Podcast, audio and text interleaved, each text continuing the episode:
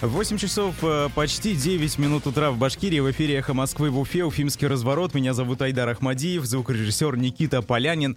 Мы работаем в прямом эфире, трансляции на Ютубе ведется, поэтому можете присоединяться туда. И не забывайте подписываться на YouTube-канал «Эхо Москвы» в Уфе. Там часто появляются а, эксклюзивные видео, которые вы можете посмотреть для того, чтобы максимально подробно, не только в аудиоформате, а, изучать, так сказать, региональную повестку.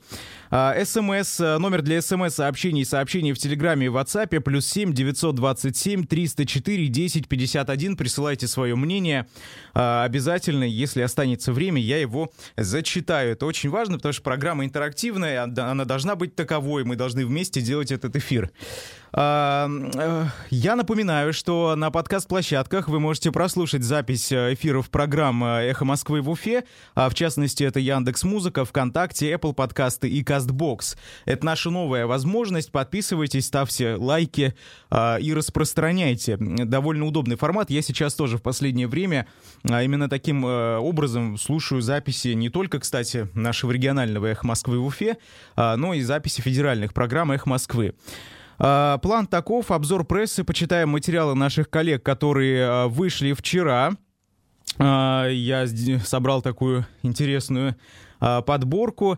А, далее фрагмент вчерашнего выпуска программы «Персонально ваш». В гостях был политтехнолог Андрей Потылицын. И голосование, кстати, тоже касается Андрея Потылицына и Ростислава Мурзагулова. А, наверное, кто довольно активно изучает региональную повестку, уже понял, о чем может идти речь в этом отделе нашей программы. Но оставайтесь вот и э, поголосуем вместе. Дальше федеральные региональные новости. И сегодня без второй части, без интервью. Сегодня короткий выпуска, но а, после Уфимского разворота вы можете послушать а, интервью в прямом эфире к нам придут гости, мы будем говорить об инвестициях и о том, как э, в целом инвестировать. Это довольно важно, я считаю. Особенно вот сейчас, в период пандемии, как бы кризис у нас экономический отчасти, да, и назревает, и назрел, наверное, уже. И это мы чувствуем все, мне кажется. Э, но в любом случае инвестировать, оказывается, можно. И вот сегодня вместе со специалистами во второй половине мы точнее после разворота, а, мы об этом поговорим. А начнем мы с обзора прессы. Первый материал «Эхо Москвы» в Уфе апелляционный военный суд в Подмосковье перенес выступление Айрата Дельмухаметова с последним словом на 4 декабря. Вчера в поселке Власиха Московской области состоялось рассмотрение апелляции уже на приговор Центрального окружного военного суда в Самаре а, по делу башкирского политика Дельмухаметова. А, тогда его признали виновным в преступлениях сразу по четырем статьям. Напомню, а, в частности, счет э, суд счел, что он публично призывал к сепаратизму, а, в том числе э, по эпизоду в в эфире «Эхо Москвы» в Уфе в программе «Персонально вас», ваш, а также при, э, осуществлял экстремистскую деятельность и оправдывал терроризм. И мы также вменили финансирование экстремизма. А, вот, э, значит, по таким статьям его и обвинили. Как сообщил «Эхо» адвокат международной правозащитной группы «Агора» Владимир Красиков, который защищает Айрата Зельмухаметова, и в частности вчера присутствовал на а, заседании, апелляционный суд отказался принимать ходатайство стороны защиты защиты. А, вот что говорит Владимир. В ходе предварительного следствия были сделаны заключения экспертов по а, нескольким эпизодам со стороны следствия. Так вот, на три из них были сделаны рецензии, а на одно а, не было. Оно уже было сделано только после вынесения приговора Дельмухаметову, а, и к апелляционной жалобе прикладывали заключение специалистов в форме рецензирования как опровержение заключения экспертов по эпизоду именно в Баймакском районе. Кто знает подробности дела Айрата Дельмухаметова, а, понимает, о каком эпизоде идет речь. Также Айрат Дельмухаметов сам подавал ходатайство об участии в очном режиме а, на заседании, но а, на самом деле ему а, запретили, а, аргументировав это пандемией нового коронавируса. А, вот как нам рассказал адвокат Красиков, политик тяжело воспринимает происходящее в удаленном режиме. Ну, суд отложил заседание на 4 декабря, тогда планируется выслушать выступление Дельмухаметову уже с последним словом. Будем смотреть, как развивается эта ситуация. А, Еще раз повторю, а, что Айрата Дельмухаметова приговорили к 9 годам лишения свободы в колонии строгого режима. Наказание достаточно суровое. А, большое количество общественных деятелей, журналистов и политиков в том числе высказывались в отношении этого дела, этого приговора и говорили, что это совершенно несоразмерное наказание, но суд вот э, таким образом счел, что, оказывается, вот 9 лет это нормально для этого всего, но, во всяком случае, будем следить. Э, конечно, лично у меня нет никакой надежды, что Айрата Дельмухаметова а, полностью оправдают, что э, приговор отменят, вернут на рассмотрение э, повторное. Но э, надеюсь, что хотя бы вот этот срок каким-то образом уменьшит. Но будем смотреть, э, как вот суд, э, значит, примет к сведению все те доказательства стороны защиты о невиновности Айрата Дельмухаметова. Будем следить. В Башкирии следующий материал тоже «Эх Москвы». В Башкирии на активиста завели три административных дела из-за протестов против главы Ишимбайского района. И самое интересное, а, этого активиста, кстати, зовут Роберт Мусин, а, ему удалось оспорить все три административных дела, что довольно редко случается, мне кажется, а, в российской повестке судебной практике именно вот производств таких административных в том числе. А, что случилось? Э, Роберт Мусин участвовал в тех самых народных сходах э, против, э, значит, за, точнее будет верно сказать, за отставку главы Шимбайского района Азамата Абдрахманова. Напомню, а, много протестных акций организовывали как местные жители Шимбайского района, так и экозащитники, в принципе, со всей республики а, в том числе организовывали такие акции в Ишимбае, а, э, в соцсетях очень много об этом писали, просили, чтобы Азамата Абдрахманова отправили в отставку. Просто потому, что Абдрахманов был э, этими самыми активистами увлечен в координи- координации, э, координировании группы неизвестных молодых людей во время событий, которые произошли в середине августа на Шихане Куштау. По словам очевидцев, Азамат Абдрахманов принимал вот участие в именно управлении, да, э, так сказать, де- деятельностью этих самых групп, э, которые разрушили палаточный лагерь экозащитников. И далее э, мы, наверное, вы, наверное, видели видеозаписи, где Азамат Абдрахманов довольно нецензурно прогоняет экоактивистов с горы и называет, что э, эта территория является его землей. Непонятно почему, конечно, откуда он взял такое суждение э, делает э, на основе чего, э, но все же, видимо, чего-то мы не знаем. Вот, во всяком случае, Азамат Абдрахманов до сих пор остается на своем месте, продолжает работать главой администрации Шимбайского района. Роберт Мусин, в частности, участвовал э, в сходах против, значит, Азамата Абдрахманова 12 и 19 сентября, а также 2 октября. Но это по всем этим трем эпизодам возбудили на него административные дела, и, э, причем... Его обвиняли в нарушении порядка проведения публичного мероприятия в качестве участника. Это а, часть пятая административной статьи, да, о нарушении проведения, э, проведения вот таких а, протестных публичных мероприятий. Но вчера Роберт Мусин, э, буквально вот этот материал писал я, и когда я написал статью о том, что возбудили эти три административных дела, э, мы эту статью еще не успели опубликовать, и через несколько минут мне позвонил Роберт Мусин и сообщил, что он уже был сегодня в полиции, вот он только вышел на тот момент, и говорит, что ему удалось доказать э, следователю, что он совершенно не причастен. Каким образом он это сделал? В разговоре со следователем он объяснил, что нарушение правил проведения мероприятия может быть зафиксировано только после того, как правоохранители объявили о запрете несогласованной акции в громкоговоритель. Вот только после этого фактически он э, де юра нарушил э, законодательство. А до этого, пока полиция не объявила, все нормально. Роберт Мусин может продолжать оставаться там. Следователь его, я насколько понимаю, по словам Роберта Мусина, послушал, Э, э, значит, э, действительно согласился с его позицией, и все три дела были закрыты из-за недоказанности его вины. Очень интересный прецедент. Следующий материал «Коммерсант». Горсовет Уфы отложил проведение заседания. Заседание Горсовета Уфы, которое должно было состояться вчера вечером, перенесено на другую дату, сообщили коммерсанту в пресс-службе. Новая дата а, и время проведения мероприятия пока неизвестны, отметили в Совете. Собеседник коммерсанта пояснил, что отмена мероприятия связана с техническими моментами. но заседание состоится в течение пары дней.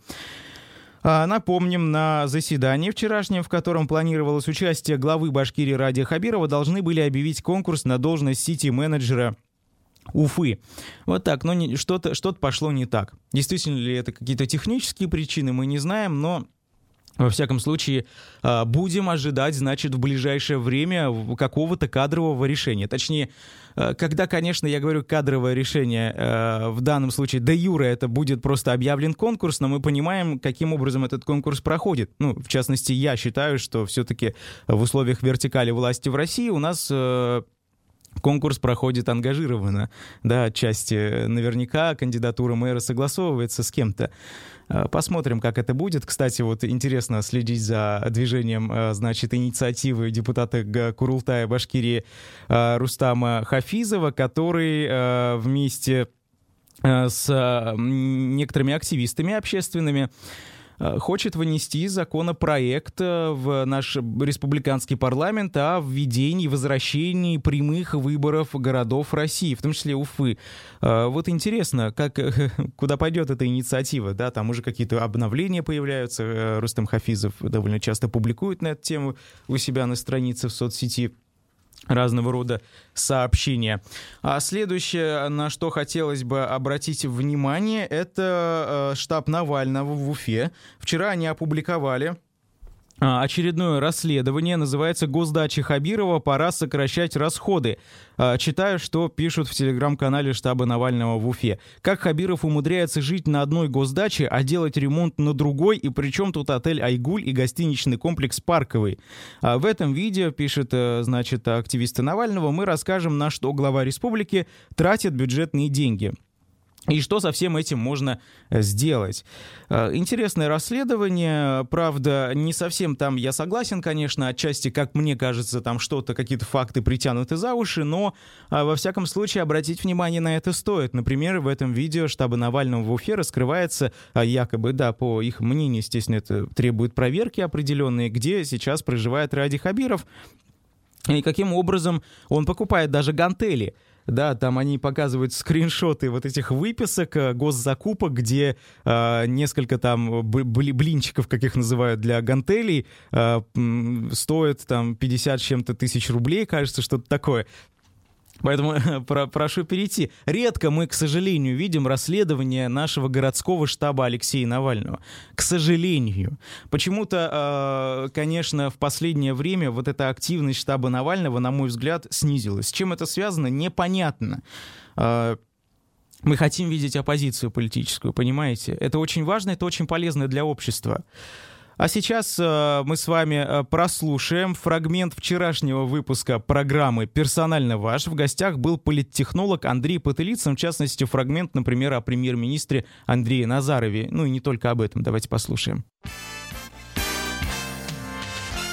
По поводу премьер-министра Назарова. Я так понимаю, все еще у вас есть как бы позитивный настрой. Да, я не ругаю Назарова, я делаю это сознательно, потому что это человек, у которого минимум поводов для того, чтобы его ругать. Собственно, назовите мне один из провалов Назарова, который бы стоил упоминания. Я не вижу, чтобы Назаров воровал. Угу. То есть я не вижу участия его э, структуры значит, в бизнесе. Я не вижу, чтобы он кого-нибудь затаскивал из своих. Лично он. Вот те красногорские елки, не им покупались, да ведь?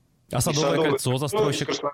Да, да, не, не его компания. Это первое. Второе, да, он мне симпатичен с точки зрения его подходов, как он ведет дела и как он ставит вопросы. Какие вопросы он задает, например, тем же самым своим подчиненным, в отличие от других руководителей республики. Угу. Вот и все. А как вы оцениваете так называемые молдавские тезисы? После результатов выборов а, в Молдове он написал, ну, немножко расстроился, скажем так, о том, что Дадон проиграл, и писал а, о том, что вот теперь наши контракты могут не сработать, и это плохо. Ну, вот это, конечно, достаточно комичная история. У Назарова давние связи с господином Дадоном, и я так понимаю, деловые связи, и, видимо, есть какие-то или были какие-то бизнес-интересы в Молдавии. Это совершенно закономерная досада, то есть вот э, настолько высокопоставленный целенаправленный партнер теряет свою позицию там, в политическом, экономическом пространстве страны, ну, почему бы здесь не расстроиться? Я бы тоже на его месте расстроился, если бы президент какой-нибудь э, Колумбии или там Боливии был моим личным другом, и мы с ним вели какие-нибудь дела. Понял. А министр здравоохранения Максим Забелин призвал частных врачей помочь э, с борьбой с ковидом. Вот как вы это оцениваете? Я это оцениваю как очередное подражание соседним регионам. Забелин подотстал немножко в развитии в этом смысле. Все прочие министры здравоохранения уже давно обратились к негосударственным медицинским ресурсам и попросили их о помощи. Забелин вдруг почему-то сделал сейчас.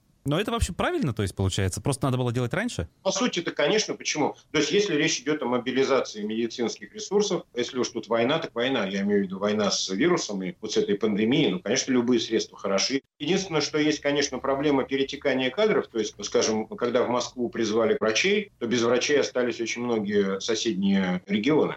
И это, естественно, большая проблема там, для Тверской области, Новгородской и так далее. Как говорится, кому повезло больше, где платят больше, там они и работают. А вот 200 миллионов рублей на выплаты медикам федеральное правительство, которое выделяет, как-то поможет, нет ситуации, на ваш взгляд, или это копейки? Конечно, это копейки с точки зрения численности, да, то есть у нас свыше 50 тысяч врачей сейчас работает. Тут больше вопрос в том, как э, Минздрав будет распределять эти деньги. Прислал ли федеральный центр вместе с этими деньгами четко понятный алгоритм, потому что мы помним, когда первые деньги федеральные приходили, это совсем ведь не первый транш, и, в общем-то, это капля в море. В самом начале, помните, какой бардак был, да, то есть начали считать, сколько секунд там врач провел в красной зоне, да был ли он там вообще, да докажите, да принесите справку. То есть, ну, была возмутительная совершенно история. Я надеюсь, что сейчас федералы дали четкий алгоритм. Нужно упрощать процесс, чтобы таким, как Забелин, было понятно. Да? То есть, например, сказать, платите всем, без вариантов маневра, потому что первоначально эти деньги попытались перераспределить куда-то в иное место. Мы прослушали фрагмент вчерашнего выпуска передачи «Персонально ваш». Напомню, в гостях был политтехнолог Андрей Потылицын. Вы можете прослушать э, запись этого эфира э, на нашем YouTube-канале «Эхо Москвы» в Уфе в аудиовизуальном формате и на подкаст-площадках Яндекс Музыка, Apple Подкасты, Castbox и ВКонтакте э, в любое совершенно время. Переходите, это очень удобно. Я так делаю сам. А, Э, мы переходим с вами к интерактивной части и не забываем об Андрее Потылицыне. Дело в том, что вчера э, шеф-редактор нашей радиостанции, в частности, на тот момент ведущий персонально ваш с Андреем Потылицыным, э, задал политтехнологу вопрос о переписке, якобы его переписки с Ростиславом Мурзагуловым, главой медиахолдинга «Башинформ», и фактически, так сказать, неформально куратором государственной информационной политики, по мнению некоторых, а, э, о слитых переписках Андрея Потылицына с Мурзагуловым, где Потылицын якобы просит деньги э, за работу, за обеление, так сказать, за пиар э, нынешней власти республиканской. Не знаем, правда это или нет, действительно ли это правдивые переписки. Ну вот Руслан Валиев задает Андрею Потылицыну такой вопрос, скажите, это правда? А он отвечает, что он даже комментировать это не хочет, потому что не считает нужным, он говорит, что это Photoshop или какая-то другая программа, ну и так далее. В общем, отрицает существование такой переписки, а, на что приходит ответочка потом после эфира Ростиславу Мурзагулову. А, появляется видео на канале, анонимный канал Ростислава Мурзагулова в Телеграме. Не знаю, интересно, кому он принадлежит и кем ведется. Но Ростислав Мурзагулов на видеозаписи показывает переписку Андрея Потылицына, э, значит, и вот тут такое сообщение. Что пишет, якобы Андрей Потылицын? «Ростислав, я понимаю, что глупо к тебе обращаться, но попробуй в лоб, пристрой меня к радио. Капец, как я устал от Хамитова. Надо мне дело нормальное, я не подведу». Вот знаете, даже если такая переписка существовала, у меня к вам такой вопрос. Вот э, кто, по вашему мнению, не прав в большей степени? Ростислав Мурзагулов или Андрей Потылицын? Мурзаголов, который выложил, опубликовал фактически э, личную переписку без разрешения собеседника, да, а, и Андрей Потылицын, который деньги попросил за это, если попросил, если это действительно правдивая переписка, не можем утверждать. А, давайте поголосуем на эту тему. Вот кто, по вашему мнению, не прав в большей степени? Ростислав Мурзаголов не прав. Ваш номер телефона 262 72 47. Андрей Потылицын не прав. 262 72 48. Голосование. Процесс пошел. Кто, по вашему мнению, не прав в большей степени? Политтехнолог Андрей Потылицын, 262 72 48, Ростислав Мурзагулов, 262 72 47. Э, я не буду отвечать на этот вопрос, потому что, ну, во-первых, э, наверное, э, выскажу все-таки отчасти свое личное мнение. Подло поступили оба, потому что публиковать личную переписку, где идет какое-то обсуждение деловых отношений, назовем их так, это, конечно, тоже подло. А вот со стороны политтехнолога, если эта переписка действительно существовала и существует, тоже просить деньги за пропаганду, при этом Э, позиционирую себя как независимый аналитик, независимый эксперт, наверное, тоже подло. Вот как вы считаете, кто, по вашему мнению, не прав в большей степени? Ростислав Мурзагулов 262 72 47. Андрей Потылицын 262 72 48. Напомню, Ростислав Мурзагулов опубликовал, э, показал переписку личную с Андреем Потылицыным. Андрей Потылицын попросил, если судить по этой переписке, которую Мурзагулов показал, э, деньги за э, пропаганду определенных идей определенной точки зрения. А, я объявляю стоп нашему голосованию. Вот а, такие результаты. 66% человек считает, что не прав в большей степени Ростислав Мурзагулов. Остальные 34% наших радиослушателей считают неправым а, политтехнолога Андрея Потылицына. Будем смотреть, как будет развиваться этот конфликт и будет ли какой-то ответ, какой-то ответ от Андрея Потылицына в дальнейшем. Андрей, вытаскивайте инсайды, как говорится. Но это не призыв, если что. Меня зовут Айдар Ахмадиев. Всем хорошего дня. Звукорежиссер Никита Полянин. С вами была программа «Уфимский разворот».